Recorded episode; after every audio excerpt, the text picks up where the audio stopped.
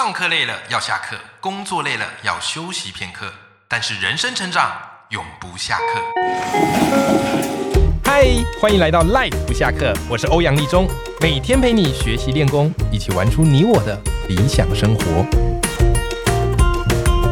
Hello，各位听众朋友，大家好，我是王立忠，欢迎收听 Life 不下课。今天我们这集的斜杠通识课就是来聊聊玩水这件事情。夏天一定要玩水，哈，不玩水就感觉没有夏天的感觉。可是每次在玩水过程当中，我们也常常会看到很多的憾事，好，所以要玩水玩得开心，我们自然而然也要知道一些溺水自救的方式，好多了解一点水域安全，那我们就可以开心的去玩水啦。所以今天我们这一集邀请到的是张景宏教练，Hello，景宏。Hello，我是钟老师。景洪最近写了一本书，这本书我真的觉得是我们听众朋友人手都要收藏一本。哎，不能说收藏哦，因为收藏可能你不会看，对不对？就是你不仅要收藏，然后你还要给他拜读过，最好是买两本，好，一本拿来收藏，一本拿来好好钻研。OK，好，那景洪的这本新书叫做《跟着救生员学水中自救》，我自己以前是没有看这种书。对，因为我想说，哎呀，这个反正水边都会有救生员嘛。可是因为要访谈景洪的过程当中，我读这本书，哇，我刚刚就跟景洪聊到，我读完觉得脸超肿的，因为我过去对于水中很多的认知原来都是错的。哦，我相信我即便是这样，那其实各位听众朋友可能也是这样。所以今天这一集你千万不要错过，因为今天这一集我们邀请到景洪教练来跟大家聊很多水中安全的迷思。那么一开始就要先跟大家聊的一个点，是我们常常在那个 YouTube 影片啊或新闻影片都会看到，就是溪边哦溺水。那这个溺水怎么来的嘞？突然溪水暴涨。雨后有没有溪水暴涨，然后瞬间哇人就被淹没了，对吧？那很多时候我都看下面的一些人的留言呐，那留言可能不外乎就是说好可怕，但是也会有一些人留言说，哎奇怪了，那个一开始水很小，怎么不赶快跑嘞？怎么不赶快跑？怎么在那边傻傻的等着那个溪水暴涨嘞？但景洪哦，其实在这本书他有特别去提到溪水暴涨这件事，其实跟我们的认知不太一样啊。所以景洪到底溪水暴涨是怎么一回事呢？台湾因为溪很湍急，所以它流速很快，所以我们其实观察到暴涨到它真的涨，其实是时间非常短。嗯，那它其实是会有一些迹象。对，因为通常溪水会暴涨，就是比如说夏天可能会午后雷阵雨。哎，那雷阵雨之后，因为山上的水太多，它超过这个集水区的量，那它可能就会流下来。对，那。因为大量的溪水流下，它其实一定会夹带着这个落石啊、枯枝落叶啊、泥沙，所以它会让这个水可能原本从清澈的变成可能是泥沙滚滚，然后黄色的。嗯，那如果你有看到这个迹象，它其实就是代表溪水在暴涨的一个前兆，那可能就要赶快离开。溪水，假如你有看到它开始变浑浊了，或者是你看到这个为什么溪面上突然枯枝落叶变很多？这个在溪水暴涨之前，其实是可以看得到的嘛？就是可以要仔细的观察，其实是没有那么容易观察出来。对对对，但也就是一个迹象来做判断。对，或者是你发现这个溪流的流速，或者是水位突然上涨，或者是嗯变快了，对，那就代表其实上游的水有很大量的下来，它才会导致这个水位变高，或者是水的流速变快。嗯，这个也都是其中的一个迹象。哦，原来如此。所以你看，真的溪水暴涨跟你想象的不一样啊！我们看那影片都会觉得，哎呀，这赶快跑就好了。但实际上，当然会有一些蛛丝马迹啦。但最好的方式就是你自己在玩的时候就要去注意这个水域的安全了。对，我是建议各位听众，如果你今天看到类似的状况，你能够先跑没关系，反正你大不了就是跑错。哎，对啊，你就可能一两分钟后啊再回来，就这样而已。对对，可如果你真的跑对的话，那那其实就捡回一命，对，捡回一命。其实像这种吸水暴涨，你真的要生还的几率就。不太容易了哈。对啊，因为那个溪水暴涨，我自己看那个水量，我觉得我下去应该都会，你再会游都没机会了。对啊，你就是可能先撞到石头昏倒，然后就头都在水里面就就溺水了。所以你看景洪给大家提了一个很棒的点，就是先跑为妙。你跑错没差嘛，跑错没差，面子尊严没什么问题。人家问你说你跑干嘛？你说没事想动一动，对不对？好，总比你真的遇到了来不及跑来的好。对，是吧？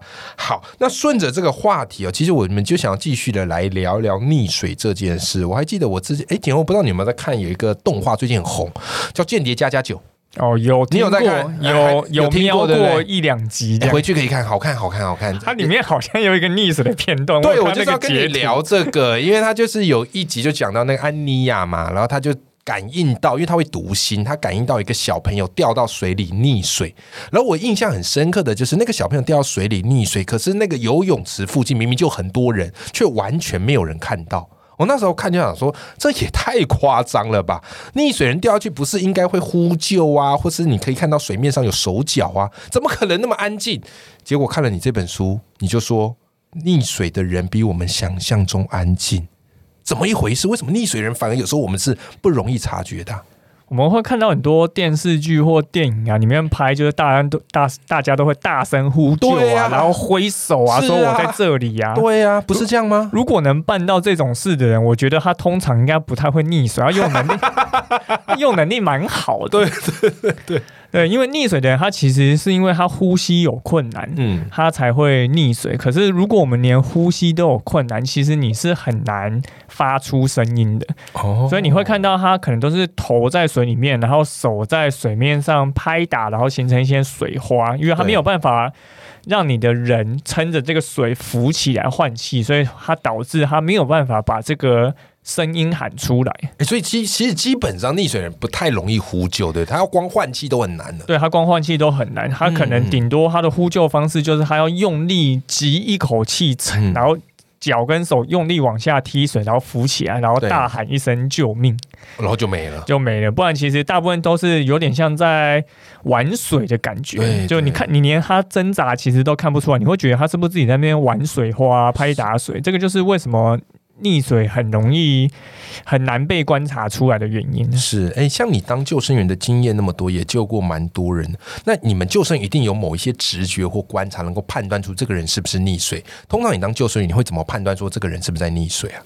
我们在海边当救生员就比较有趣一点了，我们只要他下到沙滩以后。嗯，我们就会先进行分类啊，这个 这个这个这一群是高风险溺水族群，等 一下要多看一下。为什么？怎么样会是高风险？对，你会看到有些就是因为我们在那边就是待比较多年，经验很多，你会看到有些，比如说他就穿着牛仔裤，然后球鞋，然后拎着两袋啤酒啊，啊，你就啊，这个等一下可能要注意一下。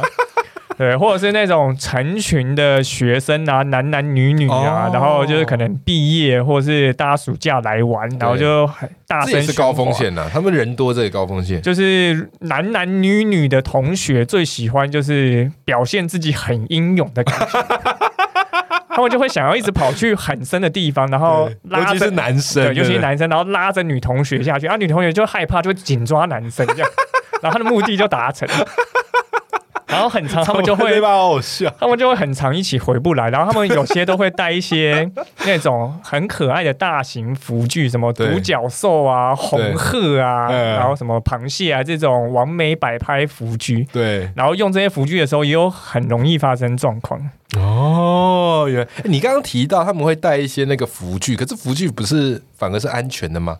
为什么用这些浮具反而是很容易发生状况？这个也是我觉得大家会有一个迷失哈，是会觉得我有用这个游泳圈，感觉上对。会浮起来好像很安全，对，但通常海边风都很大，哦对哦，那游泳圈啊，这些造型浮具，它就是一个受风面积很大的一个装备。那嗯如果今天他不小心被风吹走啊，那请问立中老师，如果你今天带一个独角兽，刚帮女儿买，花了五百块，对呀、啊，哎、泳圈很贵啦。下来五分钟就被吹走，他被吹走的时候，你第一个反应你会想做什么？我当然把它捡回来呀、老爸花的钱，对不对？伸手捡一下，应该捡得到吧？对，可是因为它之所以会被吹走，就是可能风很大，或是有流，嗯所以当你要去捡它的时候，你就会想要游过去捡它嘛。是而游过，去捡它，可能游一游就突然发觉，哎、怎么踩不到底啊？然后哦啊，可能你不会在这个情况下去游泳的话，那就很有可能发生意外。哇天哪，还会有这样的一个状况？对，然后像我们上次也有提到说，如果你今天真的游到它旁边好了，嗯嗯嗯，那你要怎么把它带回来？有说游泳圈吗？对通常就手一抓，然后就抱着它回来吧。对，可是可能你在的地方也不一定踩得到底啊，因为你是用游过去的嘛，你不会知道底下水深有多深，所以又变成像我们刚刚之前提到的状况，你可以选择手抓它，用脚游回来，对，或者是脚夹它，用手游回来。哦，对，呃，这个其实，在你一个游泳圈它受风面积很大的情况下，嗯，其实是很难办到的。是，其实这也是景洪你在书里写到的一个让我非常意外的点。大部分我们都会觉得游泳圈很安全。浮具很安全，可是实际上，在你觉得最安全的时候，往往它就伴随着一个风险。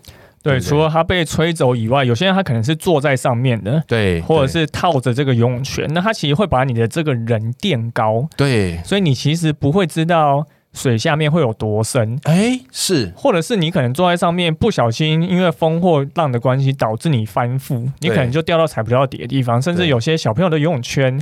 它可能是有一个脚套，或者是有绑带可以绑在肩膀上。那小朋友他其实没有办法自己脱离这个游泳圈，那他就会头在底下，就会可能发生溺水。哇，反正很可怕哦。其实刚刚我们自己私私底下聊，蜘蛛人邱石英他就分享一个，他曾经看到一个小朋友，他就是坐那个有呃可以坐在上面的，然后有两个脚洞的穿下去，对结果不知道为什么整个人翻过来，头哎头下脚上，哇天呐，很危险嘛。那小朋友他又没办法用自己的力量再转回来。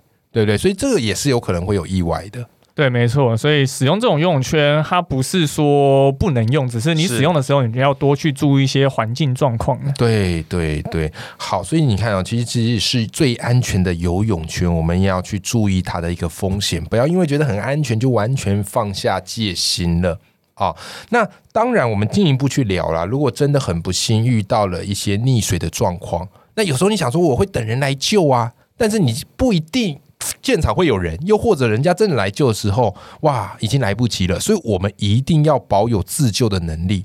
这也是景洪他写这本书很大的一个目的，就告诉我们说，跟着救生员学水中自救。你不要期待别人来救你，但是你要先学会一些自救的方式。那景洪特别提到，因为我们自己在学游泳的时候，通常最基础一定会教水母漂。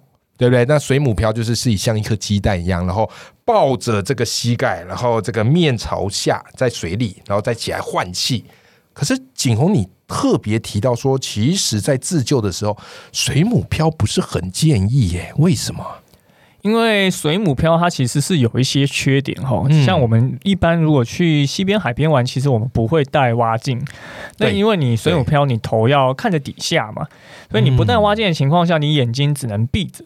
那闭着的时候，其实对很多人来讲，他就会觉得心生恐惧。哦，对，因为他看不到，害怕。对，即便你可能带着蛙镜，好，那可能在很深的地方，你还是看不到底，还是很黑啊，你还是会害怕。嗯，那如果你今天做做水母漂好了，我们从看到一个溺水的人，到我打电话报警，到。船开出来救他，那老师觉得要多久时间？我估至少半小时吧。对，我们可能要半个小时。对啊，假设我们做水母漂好吗？我需要抬头换气嘛？那我们三十秒换一次气好，是，我们就要换六十次。我天，听起来就很累。对，听起来就很累啊。所以这个是一件很麻烦的事情。嗯。再就是，如果刚好你做水母漂的时候，旁边有船经过啊，有人划独木舟、冲浪或是潜水，哎。经过对啊，这时候就是得救的机会啦。但因为你头在底下，其实你不容易发现旁边有人。哎，对吼。那你不小心发现他之后，你也很难跟他呼救，因为你的头在底下。对对。所以其实水母漂它是有一些缺点在的，就是因为你的头在底下，你很难呼救，也很难换气，那就会导致可能你原本可能获可以获救，但就没有没有这个机会，没人注意到你。所以我自己会比较推荐大家可以做仰漂。仰漂，仰漂大概是怎么样的一个形式？水母漂你就会像一颗煮熟的汤圆一样，低头看着地板，然后漂在水面。嗯。那仰漂就会反过来，你会把你的手打开，然后是抬头看着上面的。哦，对。所以这样子你就不需要一直抬头换气，然后如果旁边有人经过的话。你也可以跟他呼叫求援，是，而且仰漂一个优点就是，你仰漂你手打开，其实你的表面积比较大，你比较容易被人家发现的。哦，对对对对，你水母漂就做一个点嘛，就看你个头顶，对，可能或是你的背部只露出一点点，可是水母漂这个。如果是仰漂的表面积，其实是相对大很多。不管是路上有人看看到你，或是空拍机飞过去在搜救，其实都相对容易。嗯嗯嗯，明白哦。所以用仰漂的这样的一个形式。那除此之外，假如我们真的不慎溺水，还有没有什么样的脱困技巧或是一些心态，可以跟我们听众朋友分享一下呢？当然，就是先不要紧张，你可能可以先做水母漂或是仰漂，等待救援。对。那当你漂出去以后，接下来你可以运用踩水来做一个环境的判断。踩水又叫做立泳，简单来讲就是站立的游泳，它可以让你头维持在水面上，然后在原地待着不动。你说这个踩水是我脚在水面下踩？对，我的怎么个踩法嘞？我的脚可以用蛙式的踩水方式，就如果大家会游蛙式，你蛙式正常脚是往后踢，对，那现在变你的脚是往下踢，嗯，所以你就可以让你人往上，那手就会在水下面挥动，让你人不会沉下去。那你就可以通过踩水的时候去判断一下你现在的状况。你可能啊，比如说你离岸边是对两百公尺。那旁边有没有人可以呼救球员啊？判断完以后都没有，也没有什么海漂浮具可以抓。是是，那你这时候就可以选择，比如说你用抬头蛙，嗯，或者是你用救生仰泳游回岸上，因为两百公尺你可能判断是一个可以游到的距离。是，那你可能游了之后就会遇到两个状况，第一个就是你错判形势，游不到。对，那这时候你就一样再换回仰漂等待救援，就等。那如果你觉得你游得到，你只是累，那你就一样可以来漂浮做休息。对对，然后再继续游。哎，我发现这其中一个关键就是你要懂得去做你那个体力分配。对，因为我们就是发生溺水，其实最重要就是你要撑得够够久，等到人家来救你。这个可能也是我们在推广荷兰游泳教育的原因，因为你不管游得再快。你游不到过水流也没有用吗？没错，没错。那你游得够远，其实更能帮助你在开放水域活下来。是哇，今天真的收获满满。好，透过景洪教练跟我们分享，我们发现在水中有非常多的迷失，好，包含游泳圈也潜藏着危险，然后还有我们自己在看到溺水的人，常常是很难发现得到。又或者我们是溺水，我们该怎么样自救？其实我发现你今天可能听的还不够过瘾，对不对？没关系，景洪教练出了一本书，而且是热腾腾的新书，叫做。跟着救生员学水中自救。另外，这个景洪教练他也自创了一个游泳教育品牌，叫做“像一条鱼”。如果你想要在水中玩得更安全，那你就要知道水中的知识以及学习一些游泳技巧。都欢迎你，好可以 follow 景洪教练的“像一条鱼”以及他的新书。今天非常谢谢景洪教练，谢谢李老师。好，那我们跟听众朋友说声拜拜，拜拜，拜拜。